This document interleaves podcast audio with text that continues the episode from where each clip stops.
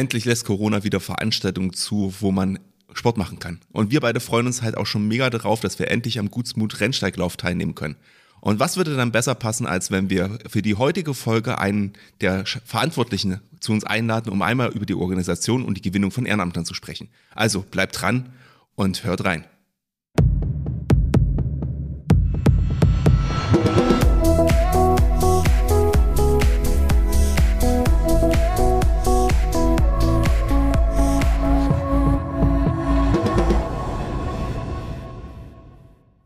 Herzlich willkommen im Vereinsstrategen-Podcast. Alle zwei Wochen beleuchten wir hier ein neues Thema aus der Vereinslandschaft. Das sind wir, Martin, also ich, und einmal Pascal, der neben mir sitzt, also deine Vereinsstrategen. Wer den Podcast hier regelmäßig hört, weiß bereits, dass wir am 21. Mai an den Gutsmut Rennsteiglauf teilnehmen werden, einen der traditionsreichsten Läufe in Deutschland. Wir freuen uns darauf schon, in ein paar Tagen mit mehreren tausenden Laufenthusiasten zu starten. Zum Vergleich, 2019 waren dort über 15.000 Läufer am Start. Ja, Martin, da mal Butter bei die Fische. Ähm, erzähl mal, wie fit bist du denn für deinen ersten Halbmarathon? Ich habe mir das irgendwie schon fast gedacht, dass du mich das fragen wirst ähm, und mich ärgern möchtest. Ähm, also sagen wir es mal so, ich habe, glaube ich, so viel Lauftraining gemacht wie noch nie, ähm, aber ich merke so langsam auch die Folgen davon. Also wir haben jetzt noch eine Woche und ich kann, glaube ich, drei äh, äh oder sagen wir mal vier Sachen ähm, mitnehmen. Also ich bin einen Halbmarathon schon mal Probe gelaufen, es hat funktioniert, also ich habe es überlebt. Stark. Das schon mal das Erste. Der war allerdings im Flachland.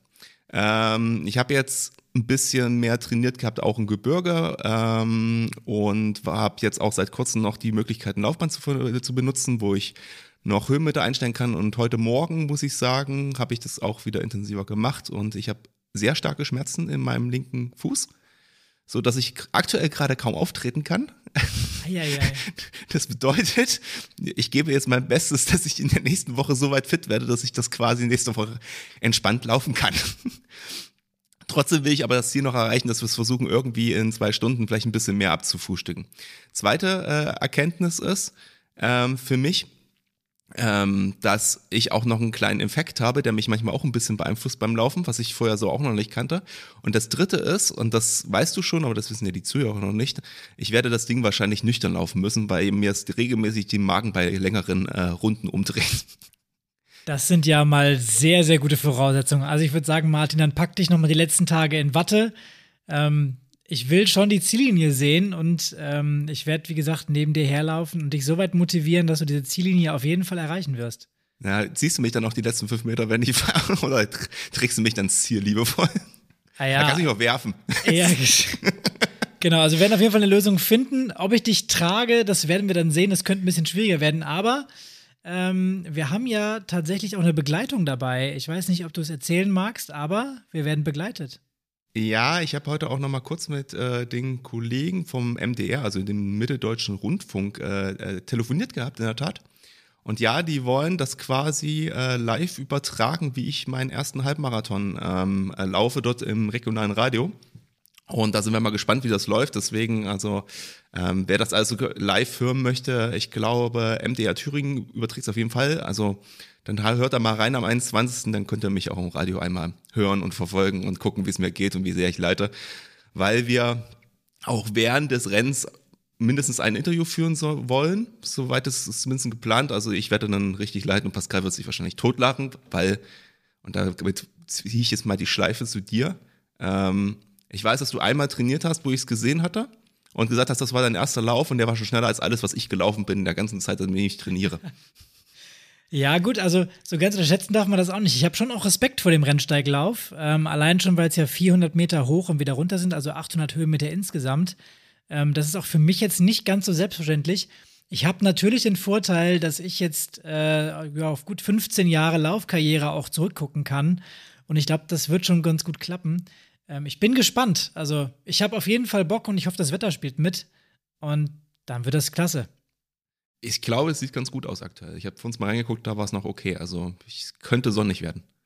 Mal schauen. Ja. Auf jeden Fall, auf jeden Fall denke ich mir, was für nächstes Jahr aus, wie ich dich dann ärgern kann beim, beim Trainieren. Ja, ich habe schon, das war ja unser Deal, ich habe dich dazu gebracht, hier den, den Rennsteig mal zu laufen. Ich befürchte schon, dass ich im nächsten Jahr wohl bei einem Radrennen dabei sein muss. Ähm, Vielleicht. Ähm, oder irgendeine andere Schweinerei. Also ich bin gespannt. Gut. Okay, dann wollen wir aber mal zum Thema überkommen, oder? Würde ich sagen. Ja, macht auf jeden Fall Sinn. Wir wollen ja nicht nur plaudern, wie wir hier quasi über den Lauf kommen, sondern auch mal über den Gutsmoos Rennsteiglauf an sich sprechen. Genau, unser Gast wartet schon lang genug hier in der Leitung. Ja, genau. Wir haben hier einen spannenden Gast heute dabei, ähm, denn wir als Vereinsstrategen denken natürlich auch bei so einem Lauf sofort, naja, also 15.000 Teilnehmer, das ist eine ganz schöne Menge. Und da ist die Frage natürlich auch, wie organisiert man eigentlich so eine Großveranstaltung als Verein? Und wo bekommt man eigentlich die ganzen Freiwilligen her, die dann da am Streckenrand stehen? Ähm, weil das ist schon auch eine Herkulesaufgabe, so ein Event jedes Jahr durchzuführen zu können.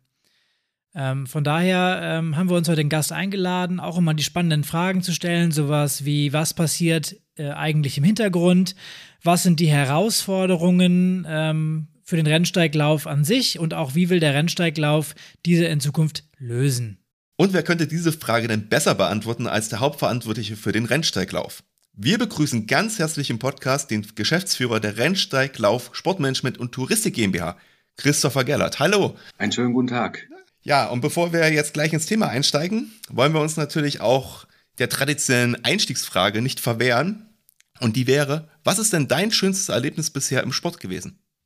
Es gab viele schöne Erlebnisse. Ähm, ich bin ja nach Beendigung meines Studiums äh, in verschiedenen Bereichen im Sport unterwegs gewesen, sowohl im Wintersport als auch im Laufsport.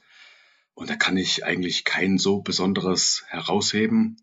Ähm, ein sportliches Erlebnis habe ich selber nicht vollbracht, sondern das durfte ich beobachten. Das war der Streckenrekord auf dem Supermarathon äh, durch den Christian Seiler. Jetzt haben wir ja unsere Hausaufgaben gemacht. Ähm, Streckenrekord beim Ultramarathon. Weißt du es noch? 4 Stunden 50. Für 76 Kilometer, ne? Nee, 73,9. Okay, aber das ist trotzdem ein Brett. Also.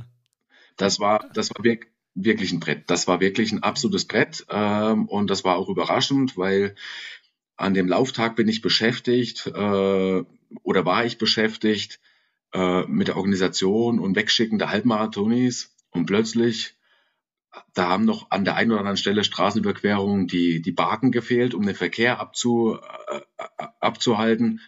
Und plötzlich läuft der Christian Seiler da über den Grenzadler drüber. Ähm, das ist kranke Nummer gewesen. Also tut mir leid. Also Hammer. Ja, stark. Also davon lebt das ja auch so ein Event, ne? Ja. Und es ist ein Mitglied des Gutsmuts Rennsteiglaufvereins gewesen. Umso besser. Oder ist er noch? Umso besser.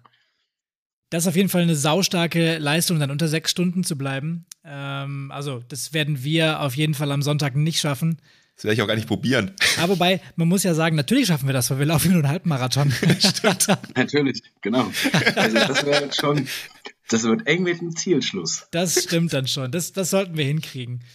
Ähm, jetzt hat der Martin gerade schon gesagt, du bist ja als Geschäftsführer auch von der Rennsteiglauf Sportmanagement GmbH unterwegs. Wie wird man denn eigentlich Geschäftsführer von so einem Lauf? Ich bin reingewachsen. Ähm, ich habe seit vielen Jahren den Startort ehrenamtlich in Oberhof organisiert mit den Strecken Nordic Walking, Wandern und natürlich dem Größtläuferfeld im Halbmarathon und durfte mich in Oberhof jahrelang äh, ja, bewähren. Ähm, hatte auch relativ viele Kompetenzen an dem Standort. Ähm, und nachdem äh, Herr Klauder, der das zehn Jahre lang gemacht hat, äh, sich beruflich anders orientiert hat, ist man auf mich zugekommen, ob ich mir das vorstellen könnte. Und natürlich schwingt bei mir ein hoher Grad an Emotionalität natürlich mit und Idealismus. Und da konnte ich schlecht Nein sagen. Aber damit geht es dir ja wahrscheinlich auch für den Hunderttausenden von Ehrenamtlichen da draußen, die für ihren Verein und ihre Veranstaltung brennen. Und ähm, wahrscheinlich macht das auch so ein bisschen den Reiz aus, dann die, die Läufer da am, an der Strecke auch zu sehen und ja, so ein bisschen mitzufiebern, oder? Das ist, äh, das ist ein wesentliches Merkmal vom Rennsteiglauf, diese ehrenamtlichen Helfer. Äh, immerhin haben wir 1700 ehrenamtliche Helfer im System. Und letztendlich bin ich nicht der Rennsteiglauf, sondern diese 1700 Helfer. Ja, ähm, damit hast du wunderbar die Brücke geschlagen. Wir wollen ja heute auch darüber sprechen, wie es euch gelingt, ehrenamtliche Helfer auch zu finden für, für so ein großes Lauferlebnis. Ähm, vielleicht aber nochmal einen Schritt zurück zu machen, ähm, damit unsere Zuhörer auch mal so ein bisschen Gefühl dafür kriegen, was ist eigentlich der Rennsteiglauf? Nicht jeder ist ein Läufer und kennt das. Ähm, vielleicht mal ein paar Hintergrundinformationen, so Zahlen, Daten, Fakten. Ähm, vielleicht mal ähm, so ein paar Facts über den Rennsteiglauf, die du gerade griffbereit hast. Ja, ähm, die Erstauflage war 1973 ähm, von Laufenthusiasten die einfach mal äh, bei Nacht gestartet sind ähm, und einfach äh, 1973 äh, eine schöne Strecke am Rennsteig bewältigt haben. Äh, ich glaube, die haben damals nicht gedacht, welche Ausprägung der Rennsteig, Rennsteiglauf irgendwann mal nehmen könnte. Ähm, ähm, ich sag mal, der Gründungsvater, äh, der steht mir auch heutzutage noch zur Seite. Das ist der Hans-Georg Krämer aus Jena. Und ähm, ja, das ist wie eine große Familie. Und ich glaube, der ist auch stolz, äh, welche verrückte Idee jetzt wir haben mit dem Gutsmuts Rennsteiglauf. Ähm, 1990 wurde dazu ein Verein gegründet, ähm, schwerpunktmäßig von Läufern, äh, die für Läufer eine Sportveranstaltung organisieren. Und ähm, einige Jahre später wurde dann die GmbH gegründet, um einfach das wirtschaftliche Risiko zu verlagern. Ähm, aber nichtdestotrotz äh, sind wir darauf angewiesen, auf die zahlreichen ehrenamtlichen Helfer in den Vereinen am Rennsteig entlang. Und wie würdest du jetzt beschreiben, was ist jetzt so das Besondere, was den Rennsteiglauf ausmacht? Also was ist so dieses, ich sag mal, Key Asset, wie man immer so schön sagt? Das Key Asset, also ich beschreibe es mal so, was ist der Rennsteiglauf? Wenn ich schnell laufen will, gehe ich in die Stadt. Wenn ich äh, unwahrscheinlich große Panorama-Ausblicke haben will, gehe ich in die Alpen. Der Rennsteiglauf ist von vielen etwas. Ähm, dazu gehört äh, natürlich die sportliche Ertüchtigung auf dem Rennsteig und ähm, der Rennsteig ist ja auch touristisch sehr bekannt. Das nächste ist natürlich das Köstritzer Schwarzbier im Ziel. Das geht weiter mit dem Schleim, äh, Haferschleim, wo es individuelle Rezepte an den Verpflegungsstationen gibt. Äh, dann natürlich das Kloßessen. Äh, woanders haut man sich Nudeln äh, am Vorabend rein. Dort gibt's eine Kloßparty. Also es ist eine regionale Identifikation. Ähm, und das äh, wird an dem Tag äh, an die Teilnehmer natürlich äh, kommuniziert und ausgestrahlt. Und damit habt ihr ja sicherlich auch eure eigene Positionierung wieder geschaffen, äh, auch innerhalb dieser Läuferszene. Ähm, ihr steht für etwas und seid nicht x-beliebig austauschbar. Und aufmerksame Podcast-Zuhörer wissen natürlich, wir sind Fans von guter Positionierung. Das stimmt, da haben wir schon mehrere Folgen zugemacht. Genau. Ähm, du hattest ja schon gesagt, ihr habt jetzt 1700 Freiwillige im Einsatz. Ähm, jetzt hatte ich mal mir das so die letzten Jahre vor Corona angeguckt, da hattet ihr auch 15.000 Teilnehmer. Mit was müssen wir denn dieses Jahr rechnen, wenn wir ähm, dann starten in ein paar Tagen? Also es ist im aktuell äh, schwer abschätzbar. Wir liegen aktuell bei ähm, rund äh, 10.500 Anmeldungen, weil wir haben einen hatten einen Anmeldeschluss. Ähm, ich kann jetzt schon verraten, wir werden auch in diesem Jahr eine Nachmeldung am 20. Mai und am 21. Mai auch für den Halbmarathon äh, durchführen. Das war in den vergangenen Jahren vor der Pandemie nicht notwendig, weil ganz einfach das Läuferfeld von vornherein so voll war mit 7500 Anmeldungen. Da ging nicht mehr. Und da ist noch ein bisschen Spielraum nach oben. Deswegen haben wir uns entschlossen, ähm, für alle Strecken, auch dem Halbmarathon, ähm, eine Nachmeldung am Tag vor dem Lauf und am Tag des Laufes frühest bei Zeiten auch äh, zu ermöglichen. Also es kann jeder wirklich sich, äh, der jetzt kurz entschlossen ist, äh, kann sich noch am, am Freitag und am Samstag anmelden. Das ist also gut, dann habt ihr den Podcast jetzt gehört, das wisst ihr auch noch, dass ihr uns noch sehen könnt, wer wollt und sehen könnt, wie ich daran scheitere, gegebenenfalls. Genau, also wer Martin leiden sehen möchte und mich gleich mit, der ähm, kann sich dann dazu, dazu entscheiden, noch mitzumachen. Ne? Wir hoffen natürlich auf gutes Wetter. Das weiß man jetzt noch nicht, wie es dann schlussendlich wird, aber wir drücken uns selber die Daumen, dass wir dann nicht äh, allzu nass werden oder alternativ auch nicht zu sehr gebrutzelt werden. Es gibt nur schlechte Bekleidung und schlechte Vorbereitung. Wir haben jetzt aber T-Shirts geordert extra dafür, nur für diesen Lauf. Und die wollen wir jetzt auch gerne anziehen. Also wenn das jetzt total regnet, wäre schon ungünstig, wenn wir da Regenkleidung am besten bräuchten. Man muss sich nur schnell genug bewegen. Das ist auch gut, das stimmt. Jetzt höre ich da ja schon so ein bisschen raus. Weniger Teilnehmerzahlen bedeutet natürlich auch ein bisschen weniger Umsatz wahrscheinlich. Von wie viel Umsatz sprechen wir denn so grundsätzlich beim Rennsteiglauf und wie viel kann man denn so dieses Jahr jetzt einkalkulieren? Also wie viel hat Corona dann quasi so geschadet? Also es gibt zwei Bemessungsgrundlagen. Das eine ist natürlich der Umsatz. Wir sind betriebswirtschaftliches Unternehmen. Daran werden wir auch gemessen, ist ganz klar. Ähm, diese Bemessungsgrundlage. Wir versuchen natürlich da auch die Vereinslandschaft zu fördern. Deswegen ist es Ziel natürlich auch ein positives Ergebnis äh, zu erwirtschaften. Äh, vor der Pandemie lagen wir bei ungefähr 1,5, 1,6 Millionen Euro Umsatz. Natürlich waren da noch ein paar andere kleinere Laufveranstaltungen mit dabei, die auch äh, Einfluss auf das betriebswirtschaftliche Ergebnis hatten. Ähm, zum Rennsteiglauf äh, 2021, den wir verschoben hatten äh, auf, auf Grundlage der Pandemie, haben wir natürlich eine sehr abgespeckte Variante gemacht. Das ist auch keine Bemessungsgrundlage. Jetzt haben wir natürlich die Chance, mit dem Rennsteiglauf 2022 wieder in seiner vollen Ausprägung und der vollen Schönheit durchzuführen. Bedeutet natürlich auch, dass dadurch mehr Kosten entstehen. Äh, mehr Party, mehr Toiletten, Duschen, ähm, Ehrengastzelt, Beschallung, Partyband. Und letztendlich wurde das ja in den Vorjahren rein aus den Stadtgebühren und Sponsorenmitteln finanziert. Und äh, da müssen wir natürlich jetzt äh, massiv beobachten, was können wir uns leisten, weil weniger Teilnehmer bedeutet natürlich auch weniger Einnahmen, sind wir mal ganz ehrlich. Und damit haben äh, deutschlandweit viele Veranstalter zu kämpfen. Ähm, wir versuchen aber trotzdem eine gute Qualität und natürlich einen Rennsteiglaufscham zu versprühen. Ähm, und das ist das Ziel. Und äh, da stehen in den nächsten Tagen auch noch viel Arbeit vor uns.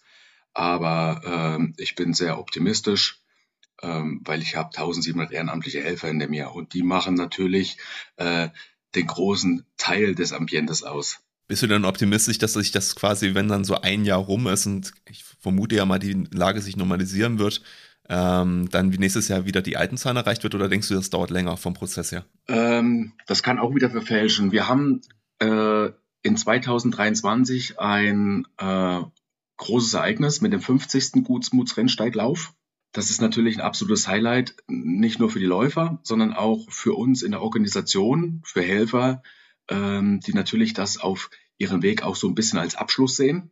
Das wird eine Herausforderung werden. Deswegen sind wir ähm, mit einem großen Fokus auf 2024, wenn der 51. Gutsmuts-Rennsteiglauf ist, weil das wird die Herausforderung für uns werden. Jetzt hast du vorhin schon gesagt, wir reden von 1700 Ehrenamtlichen, äh, die, die euch da am Tag beziehungsweise wahrscheinlich über das ganze Wochenende dann auch begleiten. Ähm, das ist ja eigentlich eine fast unvorstellbare Zahl für jeden normalen Hörer da draußen, weil wir im, im Breitensport natürlich meistens nicht so große Events haben. Also ihr habt ja auch selber eine GmbH mit, mit Mitarbeitern, die das Ganze dann auch koordiniert und verschiedene Posten da gibt. Ähm, ja, wie übernehmt ihr das? Wie koordiniert ihr aus dieser GmbH mit der EV-Struktur die 1700 Ehrenamtlichen? Oder ist das so ein eingespieltes Team, die wissen alle schon, was sie zu tun haben? Also ich muss ganz ehrlich sagen, ich kenne nicht jeden einzelnen Prozess als Gesamtleiter. Ähm, das ist eine historische gewachsene Organisationsstruktur, ähm, die sehr stark auf die Hinzunahme von Vereinen äh, basiert. Ähm, das sind hauptsächlich äh, Skivereine, Leichtlegvereine, Wandervereine, äh, die seit vielen Jahrzehnten mit in diesen Prozessen sind, ähm, weil der Rennsteig, äh, wenn ich nur die Strecke sehe, alleine von Eisenach bis nach Schmiedefeld, äh, die über 73 Kilometer, das geht aus Schmiedefeld gar nicht zu steuern. Wir brauchen leistungsfähige Vereine, die uns unterstützen und die haben wir. Und äh, die haben auch eine relativ starke Kompetenz. Ähm, und wir haben dann natürlich ein Org-Team mit den einzelnen Funktionsbereichen, die sich natürlich schwerpunktmäßig um ihre fachlichen Bereiche kümmern vom Wettkampfarzt angefangen, über Wettkampfleiter, über den Logistikchef. Und letztendlich handeln wir schwerpunktmäßig äh, im Auftrag der Vereine, was dort notwendig ist und versuchen das so gut wie möglich natürlich umzusetzen. Also kann ich mir das so ein bisschen vorstellen wie so ein Tannenbaumsystem. Ihr steht quasi an der Spitze, ähm, koordiniert dann die Vereine, die darunter stehen und die kümmern sich dann auch vor allem um ihre Helfer und ähm, so flattert das quasi nach unten dann aus, ja. Genau. Das ist, äh, genau so ist es. Ähm, die Vereine haben eine relativ starke Kompetenz und sie haben natürlich auch die Erfahrung. Und dort steckt auch das Detailwissen drin an der je, je, jeweiligen Verpflegungsstation, auf den jeweiligen Streckenabschnitt, im Start, im Zielbereich. Und äh, da sind wir auch froh drum. Und das fördern wir ähm, und müssen eben aufpassen, dass das uns nicht an irgendeiner Stelle dann perspektivisch verloren geht. Jetzt hattest du ja gerade schon angesprochen, gehabt, es gibt ja ein Orga-Kernteam. Kannst du einmal kurz sagen, wie viele Personen das ungefähr sind und in welche Bereiche sich das aufteilt? Weil die sind ja im Prinzip dann die Personen, die die Vereine ein bisschen auch koordinieren müssen am Ende. Genau, wir haben ähm, an den einzelnen Verpflegungsstationen immer einen Verantwortlichen. Ähm, da liegen wir bei ungefähr knapp 25 Verpflegungsstationen für den Marathon, Supermarathon, Halbmarathon, Wandern, Nordic Walking. Dann haben wir so eine eigene Struktur noch ähm, im Org-Team, äh, wo auch nochmal um die 15 Leute das ganze Jahr damit beschäftigt sind. Rennsteiglauf, was kann passieren, was wollen wir? Äh, das fängt beim Wettkampf, bei den Wettkampfleitern an, geht über das Wettkampfbüro, Logistik, Werbung, äh, Ehrengastbereich, Zeremonie, Rahmenprogramm, also die komplette Palette äh, zur Veranstaltungsplanung, Durchführung, Nachbereitung. Und dann haben wir natürlich noch, dadurch, dass wir ein Sternenlauf sind, ähm, ähm, starke Vereine an den Stadtorten in Eisenach, Oberhof und Neuhaus, ähm, die so ihre eigene Struktur nochmal haben, ähm, die wir natürlich dann als Org-Team anfahren, mit denen beraten. Aber letztendlich geben die uns schwerpunktmäßig vor, wie das ein oder andere auszusehen haben soll. Mhm. Und das ist auch gut so, weil letztendlich wissen die, wie die Stadt oder die Kommune oder der Streckenabschnitt oder das Dorf funktionieren. Das ist wichtig. Das sind die Netzwerker vor der Haustür.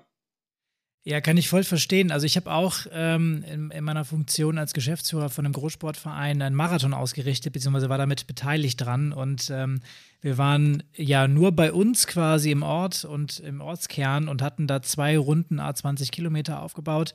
Und allein da den Überblick zu behalten, über die 150 Helfer waren es dann bei uns, war das schon relativ schwer und äh, auch die Kommunikation aufrecht zu erhalten. Also wir hatten dann im engeren Kern hatten wir so Walkie-Talkies mäßig, äh, beziehungsweise so Funkgeräte und ähm, Handy sind natürlich die wichtigsten Sachen. Wie, wie schafft ihr das? Wie, wie hast du die Kontrolle, beziehungsweise die Kontrolle ist ja zu viel gesagt, wie, wie schaffst du es, in Austausch zu kommen mit deinen Stationsleitern, wenn du 74 Kilometer Streckenlänge abdecken musst? Weil ihr habt ja keine Runde, ihr seid ja quasi eine One-Way-Strecke. Das ist eine, wirklich eine Herausforderung, vor allem wenn ähm, das Handynetz ausfällt. Auch das gab es schon äh, in Schmiedefeld. Also wenn da circa 15.000 Finisher im Ziel sind und das Handynetz fällt aus und da organisatorisch man den einen oder anderen nicht kriegt, äh, das ist natürlich schon schwierig. Aber ähm, da kann ich nur wiederholen, es ist eine relativ stark ausgeprägte Kompetenz und Fachwissen in den einzelnen Bereichen. Wenn ich einen Anruf kriege, dann ähm, ist es meistens wirklich ein Problem.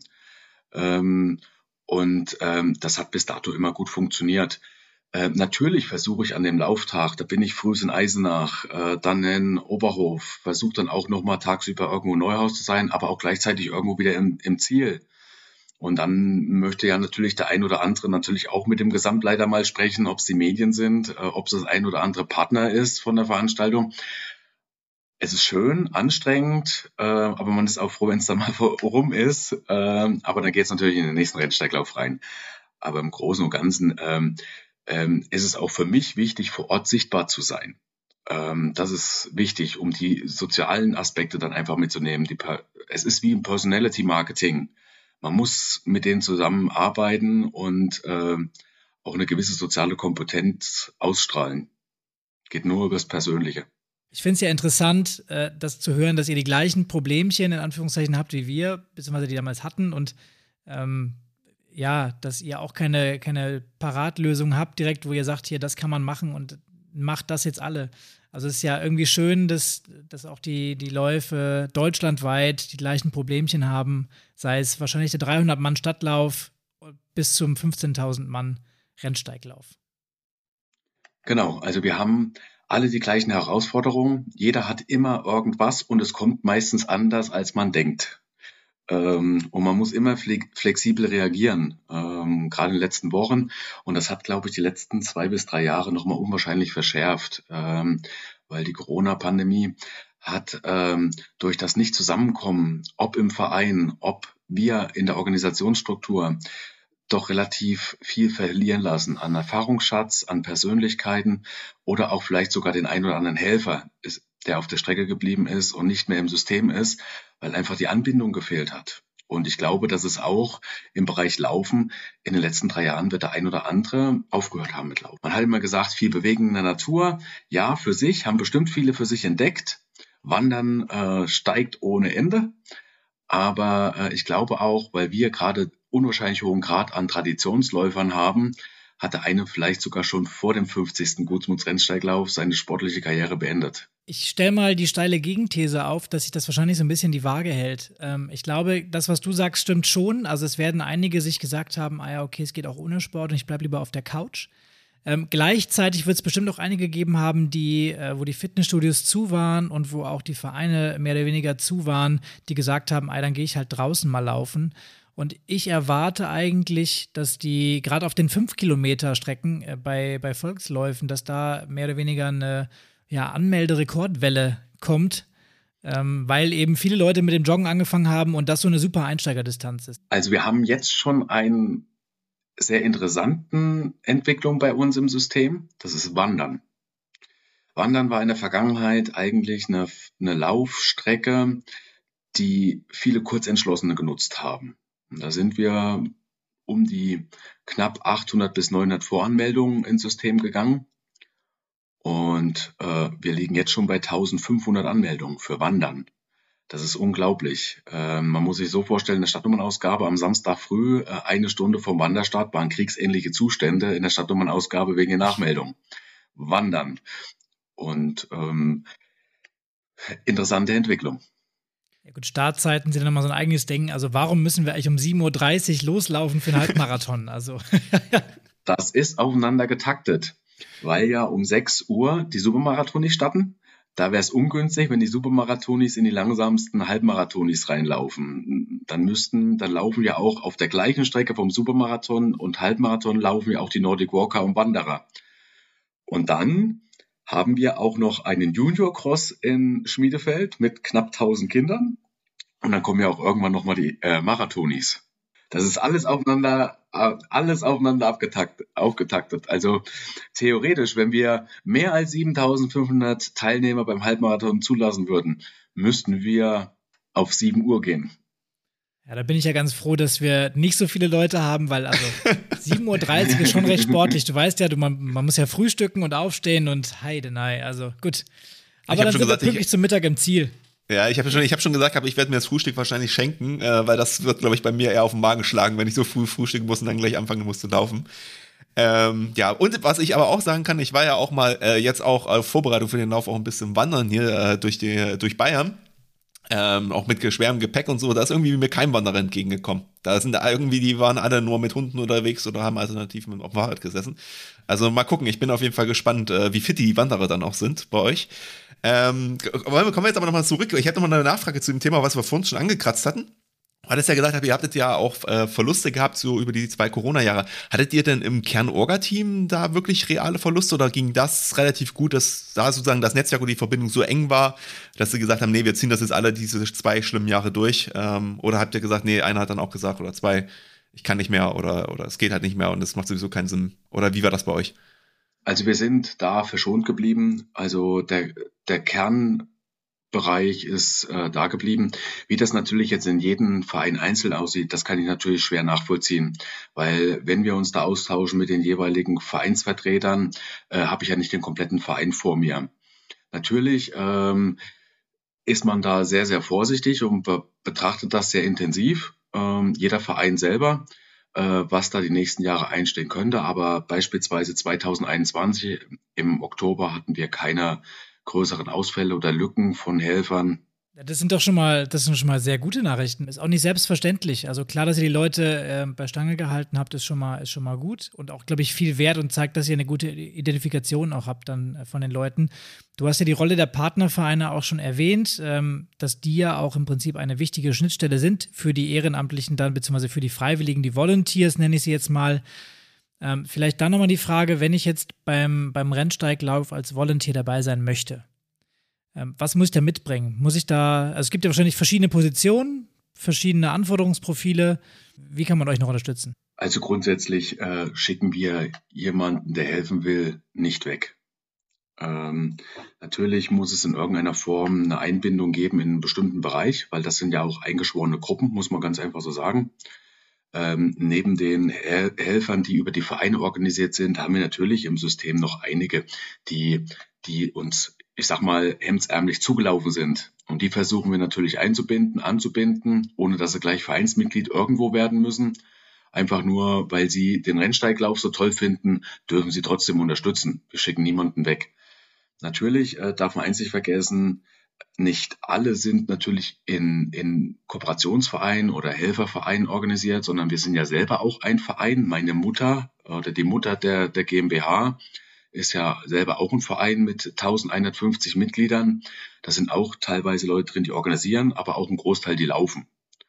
Und ähm, man, was muss man mitbringen?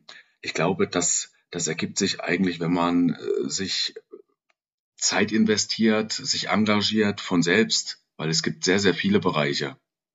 Wenn ich jetzt mir vorstelle, also ich bin jetzt in Leipzig, also jetzt zwar in der Nähe von Thüringen, aber nicht ganz so nah. Hättet ihr jetzt eine praktische Aufgabe für mich? Also wenn ich sage, oh, ich hätte jetzt noch ein paar Stunden und würde gerne, ohne dass ich jetzt dauernd anreisen müsste, oder ist das dann schon sehr regional gebunden? Und man muss sehr dann wirklich sehr gut dieses Netzwerk kennen, auch sehr genau die Standortlage und so ein bisschen ja dieses Vitamin B einfach dabei haben. Oder ist es so, dass ihr auch sagt, in ganz Deutschland, äh, wenn da jetzt Ehrenamtliche sind, wir nehmen die und wir können die irgendwie effektiv in die Organisation einbinden? Also wir würden sie einbinden, wenn solche Anfragen auf uns zukommen. Ähm, so sind auch äh, Helfer entstanden, die nicht nur beim Rennsteiglauf helfen, sondern auch beim Schneekopflauf, Herbstlauf oder Rennsteigreit.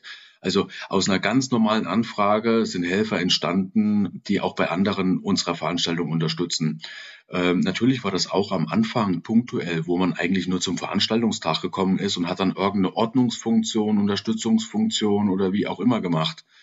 Und wir haben ja da nicht ohne Grund beispielsweise einen Zielortleiter mit dem Jörg Brümmel oder wenn man in Eisenach helfen will, einen Stadtortleiter mit dem Jörn Köhler.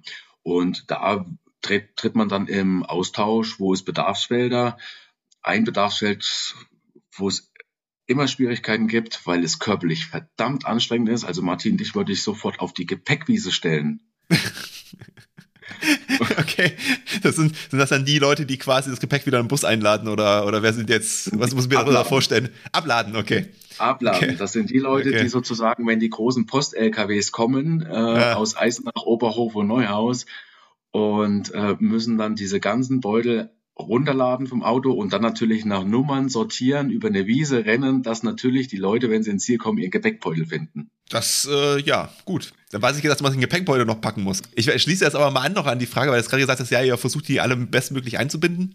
Wie ist denn das jetzt dann durch Corona gewesen? Also habt ihr dann äh, quasi auch so ein bisschen die Zeit genutzt, um dann so ein bisschen in die Digitalisierungsprozesse zu investieren? Also quasi auch, sage ich mal, dieses ich nenne es mal Remote-Arbeiten zu ermöglichen, also dass auch jemand, der jetzt vielleicht ein paar Kilometer weg sitzt oder vielleicht nicht jedes Mal irgendwo in die Location fahren kann, äh, euch da unterstützen kann oder ist das quasi, gab es ja keinen großen Digitalisierungsschub bei euch in den zwei Jahren, weil ihr einfach so damit beschäftigt wart, immer wieder dieses Event aufzusetzen, abzusagen, zu gucken, zu machen, Alternativpläne zu erschaffen. Ich meine, alles, was man halt so die letzten zwei Jahre gemacht hat. Ja, die Kommunikation zu Unternehmen, Partnern hat schon auf dem digitalen Weg stattgefunden. Wir haben auch die Möglichkeit und eine gewisse Infrastruktur und da haben wir auch investiert, muss man ganz einfach so sagen, über Konferenzsystemen. Aber äh, in dieser Vereinslandschaft und der Ehrenamtlichkeit ist es schwierig darstellbar, weil äh, doch der Altersdurchschnitt schon relativ hoch ist und die Anwender und User sich solchen Prozessen nur schwer öffnen. Also ich glaube, da brauchen wir noch ein paar Jahre, dass äh, in Eisenach oder auch äh, äh, in Neuhaus ähm, einige Leute sich dann auf solche Systeme einlassen. Also wir haben auch im November beispielsweise die äh, Mitgliederversammlung des Gutsmunds Rennsteiglaufes natürlich nicht mit äh, sonst wie 250 mit, äh, Mitglieder und Teilnehmern gemacht, sondern mit 100 Personen. Aber wir haben sie live gemacht und nicht über den digitalen Weg. Und ich sage, klar, es ist eine gute Alternative, um Wege und Zeit zu sparen. Aber der persönliche Austausch ist das Entscheidende im Verein oder auch in so einer Organisationsstruktur. Da kommen wir nicht drum herum, egal wie gut wir digital aufgestellt sind. Das ist ja auch dann, wenn du gerade diese Altersgruppe hast, so ein, ähm, ja auch ein Zeichen von Wertschätzung, ne? dass man sich um die kümmert, dass man ähm, ja auch den persönlichen Kontakt sucht. Und ich meine, der persönliche Kontakt ist ja sowieso immer wichtig, gerade bei den Ehrenamtlichen, bei den Freiwilligen, die ihr dann da am Start habt. Ähm, ihr müsst die ja nicht nur ansprechen und jedes Jahr dafür begeistern, wieder dabei zu sein, sondern auch irgendwie wertschätzend dann sein, ähm, auch ja in der Vorbereitung und sie so ein bisschen mitnehmen. Ähm, von daher würde mich auch mal interessieren, was gebt ihr denn den Leuten dafür, dass sie euch Zeit geben? Gibt es eine Gegenleistung, die die Ehrenamtlichen, die Freiwilligen für ihren Einsatz bei euch bekommen? Ja, sie kriegen eine kleine Gegenleistung, aber die ist äh, entspricht nicht dem, was sie letztendlich leisten. Das muss man ganz ehrlich so sagen. Da hängt so viel Idealismus bei den ehrenamtlichen Helfern mit drin. Ähm, zum einen haben wir eine kleine Aufwandsentschädigung drin. Das ist ein kleines Geld. Äh, dann für das organisierte Fahren gibt's eine äh, Kilometergeld, ähm, ein T-Shirt einmal im Jahr, alle drei Jahre eine Regenjacke.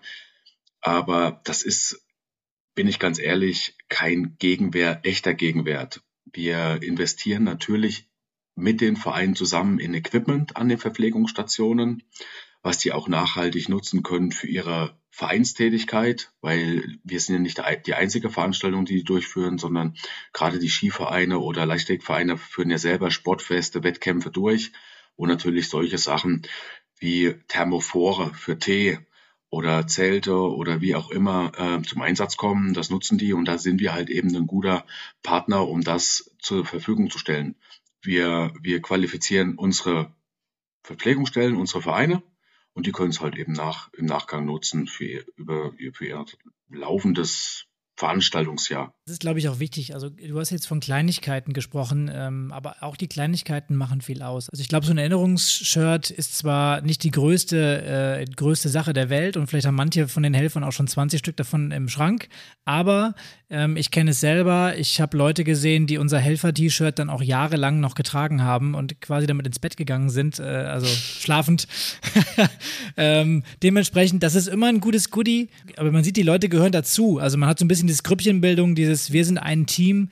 Ähm, das finde ich schon ganz, ganz wichtig, dass man den, den Leuten auch was mitgibt. Ne? Also ihr habt ja selber gesagt, ihr seid auch ein Verein. Ähm, von daher immer ganz wichtiges Thema damit ein. Du hattest ja schon gesagt gehabt, dass ähm, es offensichtlich bei euch ein bisschen schwierig ist, was die Altersstruktur des, der Ehrenamtlichen angeht. Also man hat es ein bisschen rausgehört, ja, es ist wahrscheinlich eher ein etwas älterer Schlag. Du hast das Wort Tradition auch schon mehrfach genannt heute im Podcast. Das klingt für mich so ein bisschen, als hättet ihr auch so Probleme, Jüngere äh, quasi für die Freiwilligkeit äh, oder die freiwillige Arbeit am Rennsteig zu begeistern. Ist das so oder täuscht das?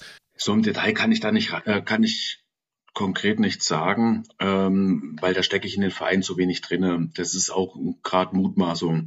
Aber ich glaube, es, das Ver Überalterung der Gesellschaft ist ein allgegenwärtiges Thema. Nachfolgeregelung, Verantwortung übernehmen.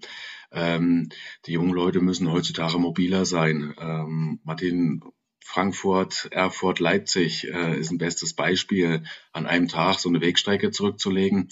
Ähm, da muss man wirklich auch gucken, wie setze ich die Person am besten ein, um sie für mich zu gewinnen.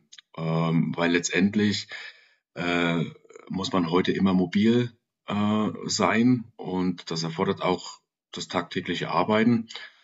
Und wir wollen halt, wir wollen eben jetzt schon bestimmte Maßnahmen treffen, nicht, dass uns das einholt. Ähm, das ist ja die Gefahr. Und da sind wir eben dran und beobachten, gehen in die Gespräche und ich glaube, wir müssen an der einen oder anderen Stelle auch nochmal eine Schraube ansetzen, um uns attraktiver aufzustellen. Ja, das ist äh, der perfekte Moment. Da hake ich direkt mal ein. Was sind das denn für Maßnahmen, die ihr geplant habt, beziehungsweise wie wollt ihr die Leute an euch binden? Ein Beispiel zum, hat es seit einigen Jahren keine große Helferzusammenkunft mehr gegeben. Und ähm, wir sehen im 50. Gutsmuts-Rennsteiglauf eine Chance, um alle Streckenvereine mit ihren Helfern einfach mal zum Flatrate-Trinken mit Unterhaltung äh, nach Schmiedefeld einzuladen. Das sind einfach mal solche Grundvoraussetzungen, die man schaffen muss, um einfach auch das Gemeinschaftsgefühl äh, ranzuholen.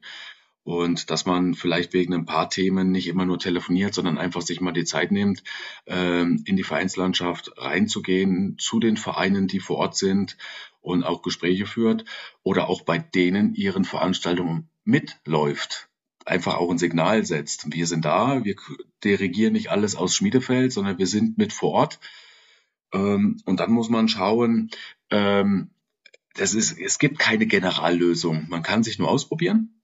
Aber ich glaube, der Schwerpunkt muss sein, dass wir wirklich das Gemeinschaftsgefühl ähm, stärken. Und vielleicht, ähm, ich merke selber, ich war bis zum 30.06.2021 äh, noch Startleiter Oberhof musste aufgrund meiner Veränderung äh, ins Hauptamt den Posten aufgeben.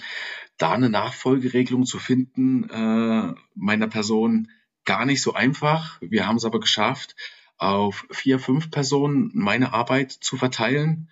Und sie haben wirklich im letzten Oktober einen tollen Job gemacht in Oberhof beim Start Nordic Walking, Wandern und Halbmarathon.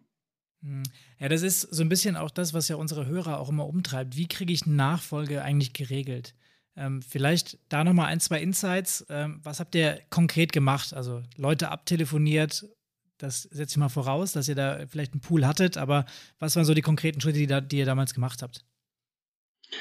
Also für mich, um für mich eine Nachfolgeregelung zu machen, natürlich sind es Personen gewesen, mit denen ich viele Jahre zu tun hatte. Und die haben auch eine gewisse Grunderfahrung, weil sie auch schon eh und je Helfer sind äh, im Rennsteiglauf und am Standort Oberhof.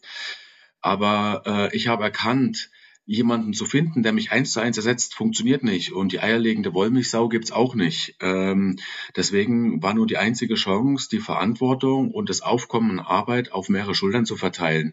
Somit nimmt man auch den ein oder anderen Personen äh, so ein bisschen die Angst, ich muss jetzt alles das können, was der vor mir gemacht hat. Ähm, ich glaube, man muss sich da anders strukturieren und darf die Leute auch nicht überfordern, weil letztendlich liegt ein unwahrscheinlicher Erfahrungsschatz auch dahinter. Ähm, auch was ich machen konnte, äh, zehn Jahre, fast zehn Jahre lang, das habe ich mir ja auch erarbeitet. Und das kann man nicht auf einen Zettel zusammenschreiben. Das muss man erleben. Und wenn man, wenn man das nicht hat als Nachfolger, muss man es einfach verteilen. Und das geht aber auch nur über persönlichen Austausch. Es ist so. Anders geht's nicht. Wobei das auf den Zettel schreiben hilft schon mal. Dann haben die eine gute Orientierung. Äh, was hast du eigentlich gemacht? Und stehen nicht davor, okay, äh, hier Martin, willst du Rennleiter oder Startleiter Oberhof werden? Und du denkst dir so, okay, was muss ich da eigentlich machen? Nur eine Pistole nehmen und schießen, oder? Ja, genau. Das, das war's. Einfach nur, einfach nur schön, schön gucken und schießen, das ist das Beste. Sehr gut, das Aber kann das ich. Hast du nicht verstanden, Martin? Das machen die Partner und Sponsoren. Mist. Genau. ja, aber ich glaube, es wird klar, was ich damit meine. Ne? Also, dass den ja, Leuten ja. auch wirklich greifbar gemacht wird, was macht eigentlich jemand, wie viel Zeit ist das, welche Aufgaben gehören dazu, welche Kontakte brauche ich. Und ähm, ja, das ist total wichtig aus meiner Sicht, dass man sowas macht. War es denn eigentlich relativ einfach, die Position danach zu besetzen, als ihr das auf mehrere Schultern aufgeteilt habt, oder war selbst das schwierig? Es war nicht, ich, ich würde es beschreiben, es war nicht einfach. Okay. Ähm, und da gehört das, und da muss ich auch mal wieder ein positives Feedback geben aus dem Corona-Jahr, wo wir den Rennsteiglauf äh, verschoben haben in den Oktober.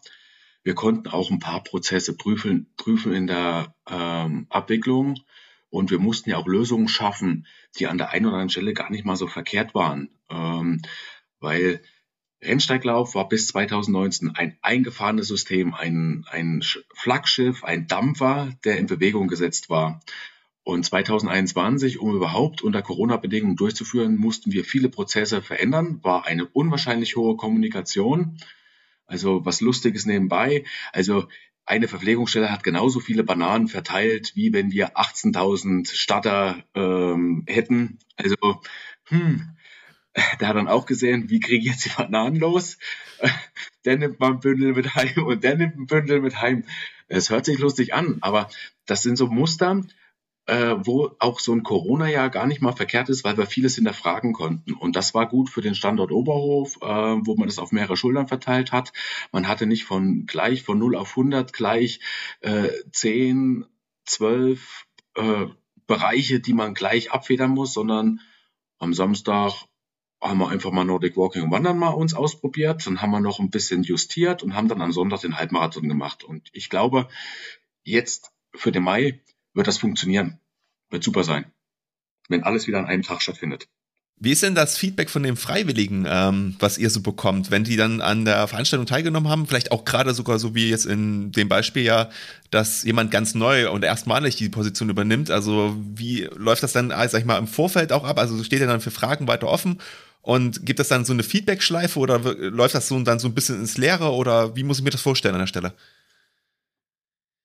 Das Interessante ist, wenn irgendwo was Negatives landet es bei mir auf dem Telefon und das okay. dauert nicht lange. Ähm, wenn es positiv war, das ist halt, äh, Lob kriegt man sowieso nie, ne? Wenn man nichts hört, ist das Lob genug, ne? Ähm, ist aber überall in allen Ges äh, Gesellschaftsbereichen so.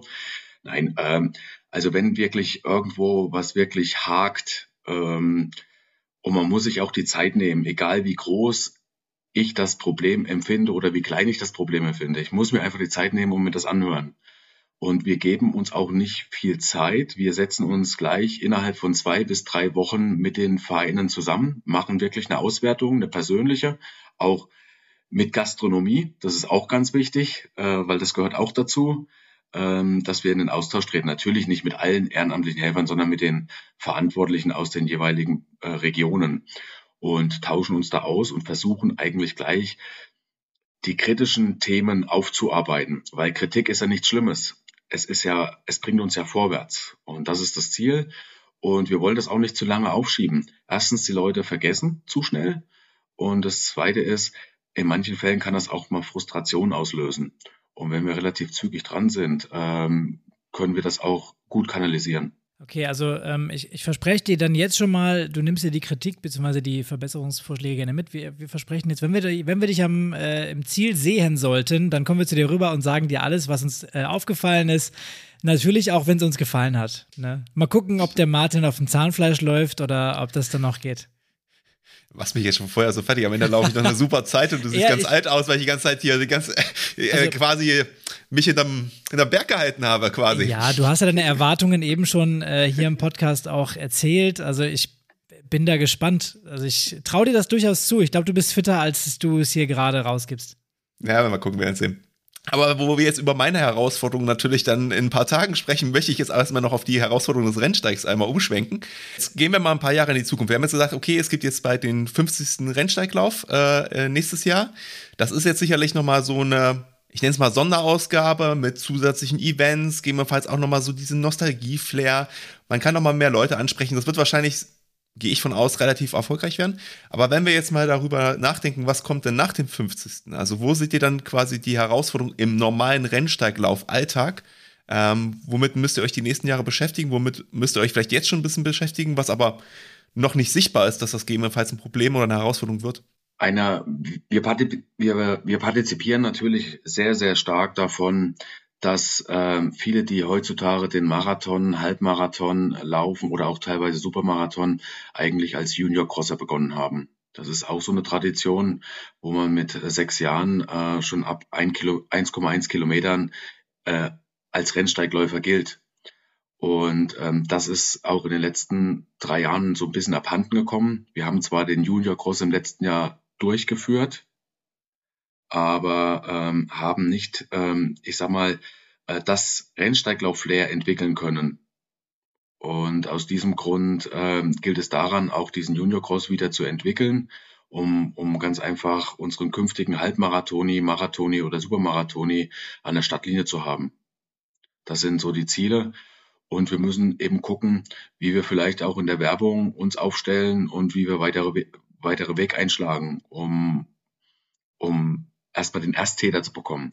Weil das Interessante ist, äh, der Rennsteiglauf, du musst erstmal dort gewesen sein, um angefixt zu werden. Und den müssen wir holen, den Ersttäter, weil er kommt dann mit Sicherheit das zweite, dritte, vierte oder sogar das vierzigste Mal. Das heißt, ich höre da jetzt auch so ein bisschen draus, dass im Prinzip ihr ja dann aktuell nicht so viele junge Läufer habt, äh, wie ihr das wollt. Jetzt ist die Frage, die werdet ihr ja bestimmt auch nicht so in der Region auffangen können, diese jungen Läufer. Ähm, also ohne mich jetzt ganz genau in der Region auszukennen, aber ich glaube, es ist jetzt nicht die mit der jüngsten Bevölkerung in Deutschland auf jeden Fall. Ähm, es würde mich mal interessieren, das heißt, ihr müsstet ja wahrscheinlich dann mehr in Städte gehen oder, sag ich mal, auch außerhalb der Region, um diese Leute anzufixen. Jetzt ist das bei Kindern ja relativ schwierig. Wie wollt ihr das denn machen oder wo seht ihr denn da die Chancen? Der Thüringer Wald ist relativ stark durchzogen mit Skivereinen, die äh, Nachwuchssport machen. Und der Großteil der Teilnehmer beim Junior Cross in der Vergangenheit äh, waren ja gerade die in, in irgendeiner Form im, im Skibereich unterwegs sind. Und da gilt es auch weiter, mit den Vereinen dann in Zusammenarbeit zu bleiben und mit denen zusammenzuarbeiten ne? ähm, und denen attraktive Angebote zu machen. Ähm, letztendlich will das Kind ja irgendwo immer eine Medaille. Das Kind möchte eine Urkunde immer Anreize zu schaffen. Und da verfahren wir natürlich in einem System, wo das Kind auch das gleiche kriegt wie ein Halbmarathoni. Und das ist das Ziel. Und wir müssen in die Ansprache kommen. Wir haben Pech gehabt 2020. Da hat der Rennsteiglauf generell nicht stattgefunden, auch Junior Cross nicht. 2021 hat der Rennsteiglauf stattgefunden, aber der Junior Cross ein Wochenende später. Also es war kein Bestandteil des Rennsteiglaufes. Jetzt ist der Junior Cross wieder mit drin und das ist unser Zukunfts Publikum vor der Haustür. Und bevor ich irgendwelche Gedanken mache, irgendwo in Deutschland, Europa zu werben, muss ich doch erstmal die Region begeistern. Das ist das Entscheidende. Und so ist auch der Rennsteiglauf entstanden. Denkt ihr denn, dass ihr auch imagemäßig noch was machen müsst? Also, ähm, Es ist ja jetzt so, dass der Rennsteiglauf ja durch die Traditionen auch ein bisschen, ohne das jetzt böse zu meinen, aber es gibt bestimmt Leute, gerade in der jungen Zielgruppe, die das gegebenenfalls als ein bisschen altbacken sehen könnten. Also seht ihr das oder sagt ihr, das ist überhaupt nicht so? Ähm, wie geht er mit sowas um? Ja, ähm, das, die Frage stellen wir uns auch. Ähm, aber was ist altbacken? Also wenn ich sehe, dass zum Beispiel Roland Kaiser acht Konzerte gibt, äh, Kaisermania in, am Elbufer, dann scheint er doch nicht so altbacken zu sein. Ne? Da stelle ich auch die Frage, ist der Rennsteiglauf noch altbacken? Was müssen wir noch dazu stellen, ähm, um eine Mischung zwischen Tradition und Moderne? Das ist vollkommen klar. Aber wir sollten die Tradition nicht zu stark in Frage stellen, sondern was können wir ergänzend dazu machen? Das sind die großen Fragen, weil Close Party, After Run Party, das ist eigentlich ein Erfolgsmodell und daran müssen wir festhalten. Und dann müssen wir gucken, was können wir noch zusätzlich dann das ein oder andere mit, mit anschließen. Ein Projekt, was wir definitiv ausbauen werden, weil es auch gesellschaftlich immer wichtiger wird, ist unser ökologisches Konzept. Wir befinden uns im Wald und ich glaube, da steckt auch eine interessante Zielgruppe dahinter. Das ist definitiv, weil die ökologische Zielgruppe ja meistens auch relativ sportlich ist, muss man ehrlich sagen. Genau, also, genau bewusst. Das, ähm, das könnte durchaus passen. Habt ihr mal Befragungen oder sowas dazu gemacht? Also habt ihr da irgendwie mal so ein Gefühl, was ist eure Zielgruppe, was für Bedürfnisse haben die, aus welchen Gesellschaftsschichten kommen die oder ist das quasi noch so ein Zukunftsprojekt dann in nächster Zeit? Das wird ein Zukunftsprojekt werden, so eine Befragung. Ähm, da muss ich auch etwas selbstkritisch sein. Das hat nicht stattgefunden in der Vergangenheit. Das sind nur bilaterale Gespräche gewesen, Einzelaufnahmen im, in direkten Gesprächen, ähm, weil ganz einfach bis 2019 äh, der Rennsteiglauf wie eine Art, ich möchte sagen, Selbstläufer war. Der Halbmarathon wurde äh, im März geschlossen. Das war die sichere Bank äh, also Erfolgsmodell. Und ähm, ich sage mal, man stellt ja erst die Fragen, wenn wie zum Beispiel im letzten oder diesem Jahr durch Corona ähm, oder auch jetzt noch eine verhaltene ähm, oder eine Verunsicherung der Läufer ist, äh, wenn die Läufer wegbleiben, dann stellt man doch erst die Fragen. Und das stellt mhm. sich, glaube ich, alle, die jetzt in den, im Frühjahr schon stattgefunden haben, was kann ich machen? Du hast gerade eben ja auch richtigerweise darüber gesprochen, dass ihr euren Nachwuchs selber ranzüchtet, äh, will ich es mal sagen. Und ihr züchtet euch damit ja nicht nur die Sportler ran, sondern auch Leute, die an den Lauf gebunden sind und später eventuell auch nach der Läuferkarriere dann zum Volunteer werden, zum Freiwilligen werden, zum Engagierten werden, der auch euch hilft beim Organisieren. Jetzt haben wir, oder hast du gerade gesagt, dass es eventuell schwieriger wird, weil ihr jetzt logischerweise auch so eine Corona-Delle drin hattet, diese Leute auch zukünftig für euch zu gewinnen. Glaubst du denn, wenn die ältere Generation aussteigt, könnt ihr die nahtlos ersetzen? Oder meinst du, ihr habt da eine Herausforderung, die so in, ich sag jetzt mal fünf, vielleicht zehn Jahren auf euch zukommt, die dann einiges noch in Ressourcen binden wird? Also es wird uns definitiv Ressourcen binden und ich glaube nicht erst in zehn Jahren, sondern es wird durch dieses herausgehobene Ereignis der 50. Gutsmus Rennsteiglauf sein. Das wird die Delle werden. Ähm, diese Delle ist uns auch bewusst.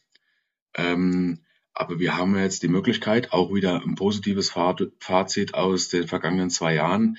Ähm, wir sind ja gezwungen, jetzt schon uns Gedanken zu machen ähm, und nicht erst nach dem 50. Also da sind wir jetzt mittendrin statt nur dabei. Ähm, versuchen natürlich auch über verschiedene Kooperationen oder beispielsweise jetzt ein Podcast, was natürlich auch äh, zum allerersten Mal für mich war, äh, ganz einfach auch da Rede und Antwort zu stehen es ist eine neue Welt, auch der muss man sich stellen. Wie viele Leute kennst du denn, die gesagt haben, also den 50. mache ich noch und dann ist Schluss? So ein Klassiker eigentlich. Ja, das ist schwer abzuschätzen. Das sind auch wieder nur ähm, Gespräche, weil wir keine Bestandserhebung gemacht haben oder keine Befragung. Aber gefühlt, wenn ich mir in dem einen oder anderen Altersbereich und die Teilnahmestärke alles, was so über 60, 65 ist. Und das ist schon ein ganz schöner Batzen, der bei uns da teilnimmt. Also das ist nicht zu unterschätzen. Und ich habe manchmal das Gefühl, man rennt nur einmal im Jahr und das zum Rennsteiglauf, äh, dass die sich so mit der letzten Energie nochmal zusammenreisen und äh, jetzt muss ich den Rennsteiglauf machen. So kommt mir das manchmal vor, als wenn das wie so ein gesetzter Geburtstag ist, äh, neben dem eigentlichen Geburtstag, ich muss heute rennen. Mhm. Also wahrscheinlich gilt das ja auch für die, für die Helfer dann, ne? Das, für die ist das ein gesetzter Termin. Also wenn du denen jetzt sagst, äh, der Termin nächstes Jahr ist wieder der Sonntag so und so viel Mai, dann äh, ist das quasi gebucht und der Urlaub wird drumherum geplant wahrscheinlich. Definitiv. Also äh, da machen Helfer Urlaub dafür, ähm, nehmen das in Kauf. Also, sie verschenken Freizeit, ne? Das darf man nicht vergessen. Das ist für die ein absolutes Highlight.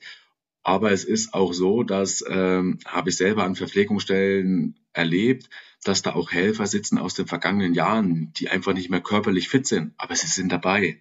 Mhm. Und die kriegen ihr mhm. Helfer-T-Shirt, die kriegen ihren Pin äh, und die sind einfach mit dabei und können das erleben. Also das ist wirklich toll. Habt ihr denn einen, einen Überblick? Habt ihr eine Helferdatenbank? Nein, wir haben keine Helferdatenbank. Äh, macht natürlich das auch immer schwieriger mit Datenschutz und hin und her. Deswegen äh, natürlich haben wir für unsere Mitglieder im Gutsmuts Rennsteiglaufverein eine Datenbank, eine Vereinsdatenbank, aber für die ehrenamtlichen Helfer nicht, weil da liegt auch die Hoheit bei den Partnervereinen, muss man ganz einfach so sagen. Schaut ihr euch eigentlich auch, sag ich mal, bei der, ich nenne es mal, gewerblichen Konkurrenz jetzt so ein bisschen was ab? Also ich sag mal, es gibt ja doch den einen oder anderen Anbieter, ähm, der jetzt auch private Radrennen ausgeübt hat oder auch, sag ich mal, es gibt ja einen sehr bekannten Triathlon-Anbieter zum Beispiel. Ähm, die schaffen es ja, sag ich mal, glaube ich, ihre Zielgruppen ganz gut anzusprechen, beziehungsweise da auch einen guten Schnitt äh, rauszukriegen, zumindest vor Corona. Jetzt müssen wir mal gucken, wie es danach aussieht. Aber kann man da von denen was lernen oder sagst du, nee, das passt eigentlich überhaupt nicht, weil das nicht dieser, dieser Gedanke ist, der quasi hinter dem Rennsteiglauf oder sag ich mal hinter der allgemeinen Vereinstätigkeit steht? Ich bin ja selber von Haus aus ein Kommerzfuzzi, muss ich einfach so sagen. Ähm, also mein Ziel ist es selber, irgendwann die Majors voll zu haben, also die größten Stadtläufe, die es gibt. Natürlich guckt man da hinter die Ecken als Laufveranstalter und will, was machen die und wie geht's dahin? Kriege ich das bei mir in die Veranstaltung umgesetzt? Da machen wir uns schon Gedanken. Und ähm, gerade auch äh, sind wir angewiesen, natürlich auch Partnerschaften zu pflegen.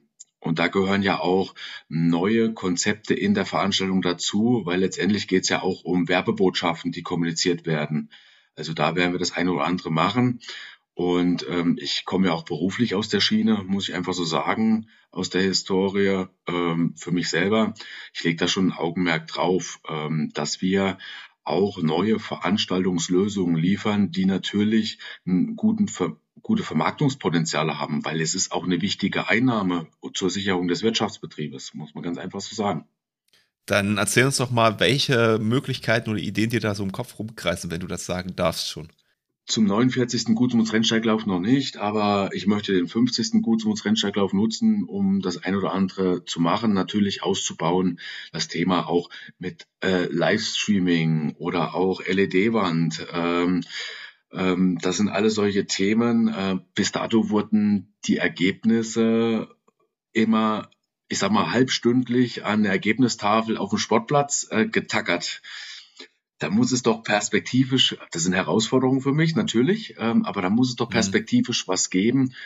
Äh, und das gibt es auch äh, im digitalen Bereich. Ähm, natürlich möchte ich nicht alles, was über Jahre gut funktioniert hat und was so ein bisschen auch den Charme ausmacht, aus der Tradition kaputt machen, um Gottes Willen. Das muss man auch aufpassen, dass ich da nicht irgendwas rationali wegrationalisiere.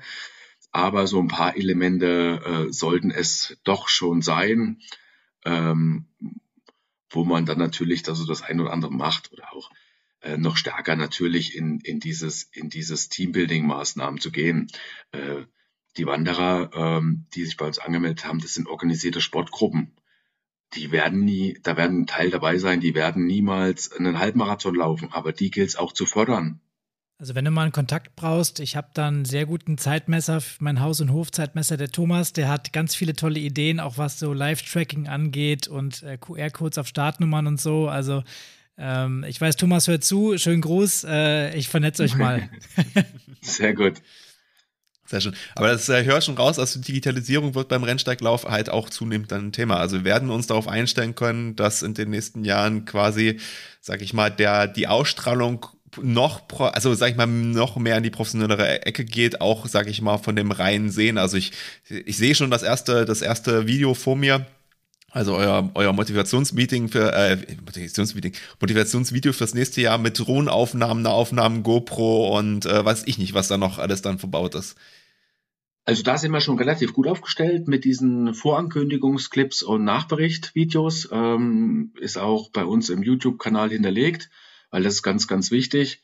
Ähm, uns geht es nur darum, da noch aktueller zu sein ähm, und da vielleicht auch schon mehr ins Live zu gehen aus der Veranstaltung heraus und da was über den Kanal zu bringen, leichter verfügbar auch zu machen. Ähm, das sind so Themen, mit denen man sich einfach beschäftigen muss. Ähm, weil die, das fordern auch die Unternehmen. Es ist einfach so. Das ist ja nicht so, dass wir uns jetzt was einfallen lassen, sondern äh, jemand hat es vorgemacht und dann hat man eine gewisse Erwartungshaltung und die wird natürlich auch an uns gesetzt und der dürfen wir uns nicht, äh, vor der dürfen wir uns nicht verstecken. Ich meine, ihr habt ja auch den entscheidenden Vorteil, beziehungsweise vielleicht die Besonderheit, dass ihr ja keine Preisgelder ausschüttet, soweit ich informiert bin. Im Gegensatz zu anderen großen Läufen. Ähm, aber ihr habt natürlich auch relativ ambitionierte Läufer ja bei euch, oder sage ich mal schon Leute, die man auch kennt, wenn man sich ein bisschen in der Laufszene auskennt. Ähm, das ist wahrscheinlich auch so eine Anforderung, die dann von denen ein bisschen gestellt wird, weil die natürlich auch mit Sponsoren laufen, die ja teilweise auch schon Verträge haben. Ähm, und ihr geht dann eigentlich quasi nur mit der Zeit und erfüllt auch diese Anforderungen, um auch wieder attraktiver, sage ich mal, für vielleicht den Spitzensport zu werden. Also Hintergrund ist, ähm, keine Preisgelder ausschütten, weil es die Tradition gebiet, gebietet. Das ist der Ausgangspunkt. Das zweite ist, ähm, für uns sind alle Rennsteigläufer gleich, ob er unter die ersten sechs kommt oder als letzter reinkommt. Also wir haben auch ein schönes Szenario immer. Der Sieger vom Supermarathon wartet äh, auf der Ziellinie dann im Nachgang bis der Letzte im Ziel ist und begrüßt den Letzten auch noch. Also das ist ja auch was Schönes. Das ist ähnlich wie beim Ironman auf Hawaii. Äh, da habe ich auch noch die Bilder im Kopf äh, von Jan Frodeno, wo er dann noch in, tief in der Nacht den letzten äh, Zieleinlauf äh, begrüßt. Und das sind so emotionale Geschichten, wo man auch dem letzten Läufer, der ins Ziel kommt, auch nochmal eine, eine Wertschätzung gibt. Das ist das Entscheidende. Ähm, natürlich gibt es gibt keine Siegerprämie, aber sie gewinnen einen Startplatz für den Rennsteiglauf im nächsten Jahr. Das ist ja schon mal viel wert. Genau. Jetzt haben wir heute viel über Eventorganisation gesprochen, auch über das Thema Helfer und Freiwillige haben wir uns ein bisschen ausgetauscht. Ähm, mich würde mal so ein bisschen interessieren, wenn du dir jetzt eine Sache wünschen könntest für den Rennsteiglauf. Eine Sache, die euch ja, weiterhelfen würde, um genug Freiwillige zu finden auf ewig. Was wäre das? Was würdest du dir wünschen? Ich würde mir wünschen, dass wir die Tradition beibehalten, aber auch leistungsfähig für die Zukunft bleiben. Das äh, hat 50, fast 50 Jahre funktioniert und mein Wunsch wäre, wenn das auch weiterhin funktionieren würde. Ähm, und das muss irgendwo auf, in der Waage liegen. Da drücke ich euch auf jeden Fall die Daumen für. Jetzt ist ja sicherlich auch interessant äh, für den einen oder anderen Hörer, der selber einen Lauf vielleicht bei sich hat oder eine Veranstaltung hat, auch von einem Profi, von einem Veranstaltungsprofi mal was zu lernen. Was sind vielleicht deine drei Tipps, die du auch dem Zuhörer mitgeben kannst, wenn er jetzt eine eigene Veranstaltung in diesem Sommer vielleicht hat? Sie sollten sich von Ihrem Weg nicht abbringen lassen, auch wenn jetzt im Moment, äh, ich sag mal, die Teilnehmerzahlen eher ein bisschen rückläufig sind. Man sollte den Weg gehen und sollte weiter auch Herz und Engagement reinsetzen und sich nicht aus der Bahn werfen lassen. Das zweite ist, man sollte auch gegenüber der genehmigten Behörden etwas mutig sein und sich nicht alles aufdoktorieren lassen, äh, was die möchten, weil äh, in den letzten zwei Jahren sind die Bedenkenträger gewachsen. Man sollte da auch wirklich seinen Weg gehen. Und ähm, letztendlich, ob groß oder klein, alle haben die gleichen Probleme. Äh, und äh, einfach weiterkämpfen. Deswegen immer mit dem Herz dabei sein. Das sind schon mal schöne Tipps. Also beharrlich bleiben, sich durchsetzen und gleichzeitig aber auch, glaube ich, was, was ihr gemacht habt, versuchen, auch neue Impulse zu setzen. Ne? Genau. Nee, das ist wirklich gut. Ja, dann würde ich sagen, vielen Dank, Christopher, für dieses super Interview. Ähm, und danke dafür auch, dass du uns die internen Strukturen und halt auch äh, erzählt hast und auch mal gezeigt hast, was ihr so eine Herausforderung habt. Ähm, und ich denke, jeder Verein, der jetzt selber so ein Event durchführt oder plant, der hat jetzt ein paar Ideen, Anregungen bekommen. Jetzt ja auch noch drei äh, quasi Dinge, die er unbedingt beachten sollte. Ähm, und wir wollen natürlich hier jetzt auch nochmal darauf hinweisen, also am 21. Mai ist der Rennsteiglauf. Ich denke mal, wir werden dann auch mal was bei Social Media posten, wie fertig ich aussehe oder wie fertig Pascal aussieht oder wie entspannt Pascal aussieht. Ähm, immer schön uns verlinken, immer verlinken. Das war, wir, wie gesagt, wir tragen ja dann diese wunderschönen gelben Trikots auch. Also, ihr, also wenn ihr uns nicht seht beim Einlaufen, dann sind wir, dann sind wir schwer beleidigt an der Stelle. Nein, alles gut. Genau. Also, ja, dann, genau. dann vielleicht noch in eigener Frage, in eigener Sache, Christopher. Hast du noch ein paar Tipps für uns für Sonntag? Wir haben einen neuen Startort in Oberhof für den TH Halbmarathon. Der befindet sich im Biathlonstadion. Ähm, und wenn ihr den Kontext im Biathlonstadion nicht, nicht hinbekommt, also die ersten 50 Meter geht's bergab und die nächsten 100, 150 Meter geht's bergauf und das 40 Höhenmeter, ne? Also das Pulver nicht am Anfang verschießen. Nicht am Anfang verschießen. Bitte. Schont euch. Ähm, es ist, also, äh, das ist in diesem Jahr zum allerersten Mal neu. Äh, liegt auch ein bisschen an meiner Historie, dass ich da im Wintersport auch hauptberuflich schon mal tätig war. Und vor der Infrastruktur durch den Umbau des Biathlonstadions und der Bekanntheit äh, war das die logische Konsequenz, dort zu starten. Aber um wirklich einen Halbmarathon anbieten zu können, mussten wir diesen Anstieg, den Birksteig mit auf, aufnehmen. Ja, cool. Also äh, ich freue mich auf jeden Fall super drauf und wenn du so eine Kulisse mit einbauen kannst, dann musst du das einfach machen. Definitiv. Ja, nee, ist super. Also freue ich mich auch schon drauf. Ich bin bisher nur einmal im Fußballstadion eingelaufen, nach dem Lauf. Das war der einzige Lauf, den ich bisher übrigens gemacht habe, habe ich gar nicht, also gar nicht erzählt im Podcast. Aber einmal bin ich im Fußballstadion eingelaufen, aber es waren nur acht Kilometer, also ganz entspannt. Aber ich war auch relativ schnell sogar an dem Tag. So, jetzt will ich aber genug von mir. Ich, jetzt ist gut. Chris, aber ich will nochmal auf dich zurückkommen. Ähm, wenn jetzt jemand mit dir Kontakt aufnehmen möchte oder ähm, Fragen nochmal zum Rennsteiglauf hat, geht das? Und wenn ja, wie geht das? Ja, also Kontakt äh, ist möglich, entweder über E-Mail-Adresse info.rennsteiglauf.de. Dann gibt es noch eine zweite Variante ähm, über Social Media. Da sind wir relativ gut aufgestellt und wir sind so ein kleines Team. Wir haben extrem kurze Wege, wo auch wirklich äh, viele Fragen an mich direkt rangetragen werden. Ähm, und das ist auch das Schöne, weil es gibt keine, keine doofen Fragen, weil äh, die Leute, viele, die da von außen zu uns kommen, wissen ja gar nicht, wie es im Hintergrund aussieht. Weil Veranstaltungen haben so, das sieht von außen immer einfach aus, aber das ist sehr komplex. Ja, da sagst du was. Also ähm, ich glaube, damit machen wir noch ein neues Fass auf, aber äh, das sparen wir uns ja. für eine andere Episode. Wir packen auf jeden Fall die Links zu eurem Social Media auch bei uns in die Show Notes rein. Also wer gerne mal schauen möchte, kann sich jetzt nach unten scrollen und da mal draufklicken. Schau dir gerne an, was der Rennsteiglauf zu bieten hat und vielleicht bist du ja auch mit dabei, als Kurzentschlossener noch am Sonntag mitzulaufen. Ähm, wenn du uns erreichen möchtest, dann kannst du das natürlich auch tun. Unsere äh, E-Mail-Adresse wie immer info@vereinstrategen.de. Auch wir sind natürlich bei Social Media vertreten, ähm, freuen uns da über Likes. An der Stelle auch, äh, Christopher, nochmal danke, dass du dir die Zeit genommen hast, für uns hier dabei zu sein. Ähm, wir freuen uns auf den Lauf und hoffen, dass du auch Spaß hattest hier bei deinem ersten Podcast-Auftritt heute. Es hat mir sehr viel Spaß gemacht und es war sehr unterhaltsam. Es ist auch mal interessant, von anderen das gespiegelt zu bekommen äh, und auch mit Fragen sich auseinandersetzen zu dürfen, die man so gar nicht im tagtäglichen Geschäft hat. Und ja, wer am, beim Rennsteiglauf in diesem Jahr mit dabei ist, uns erkennt man am besten in unseren gelben T-Shirts, die so ein bisschen aussehen wie unser Podcast-Cover. Ähm, und ich glaube, Martin, du kannst sicherlich jede Motivation und Anfeuerung auch gebrauchen. Also die Leute werden bestimmt Stimmung machen und uns beide da ins Ziel tragen, oder? Ja, also ich freue mich natürlich auf jeden Fall über jede Anforderung, die ich bekomme, weil das heißt ja auch, ihr seid Zuhörer bei uns und das macht mich natürlich besonders glücklich und auch den Pascal. Ähm, und ja, wie gesagt, auch von meiner Seite, Christopher, vielen lieben Dank für das tolle Interview, ähm, dass du die Zeit genommen hast heute. Und ja, ich würde sagen, wollen wir nicht mehr lange drum rumreden. In dem Sinne, sagen wir wie gewohnt, bleib engagiert und bis zum nächsten Mal.